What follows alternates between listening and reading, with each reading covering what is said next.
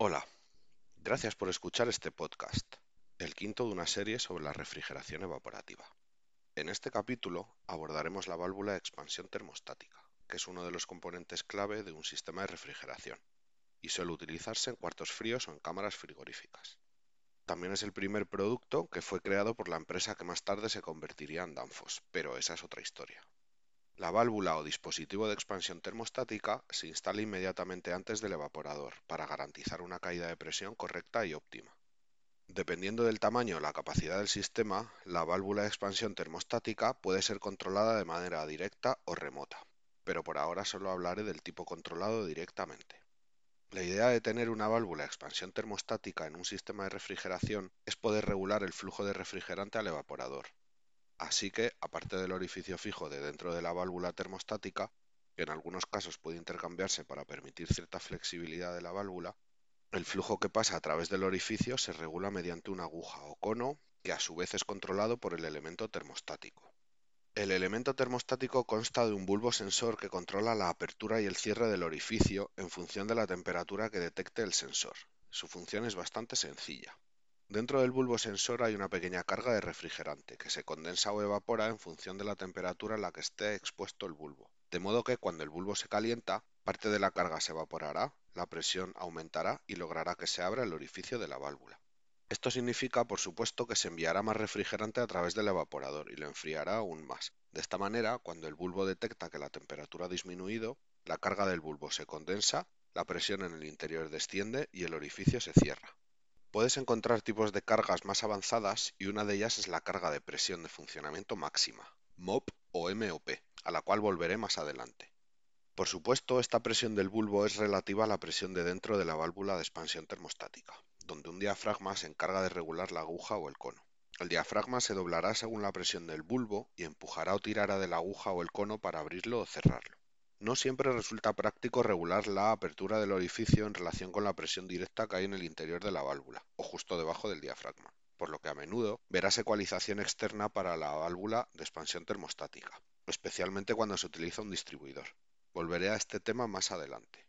De hecho, la mayoría de las veces se podrá ver un tubo capilar desde el elemento termostático hasta la salida del evaporador, cerca del lugar donde se encuentra el bulbo del sensor, el tubo capilar de ecualización debe colocarse inmediatamente después del bulbo sensor en el tubo de salida del evaporador.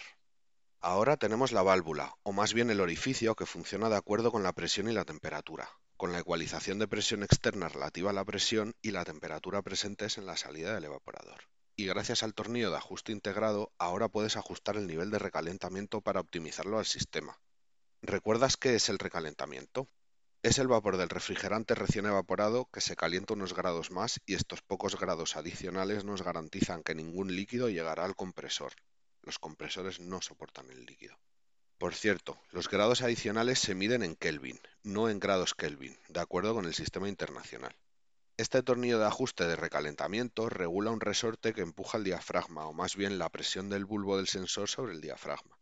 Por lo tanto, si deseas un nivel de recalentamiento más alto, aumenta la tensión del resorte y obviamente reduce la tensión si deseas un recalentamiento más bajo. No puede ser más fácil.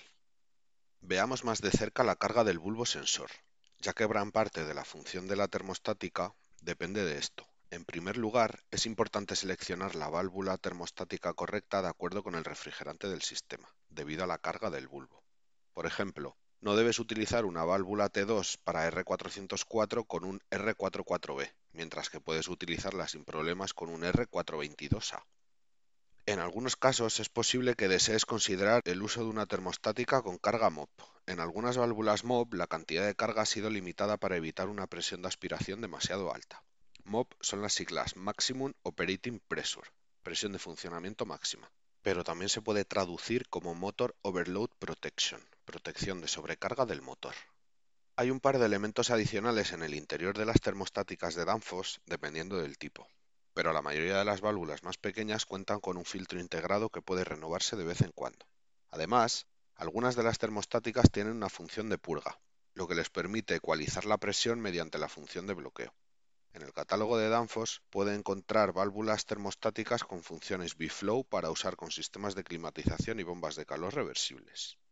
A menudo tendrás un evaporador con baterías en paralelo, es decir, tubos dentro del evaporador que funcionan en paralelo para conseguir una superficie más amplia para la refrigeración o para el intercambio de calor.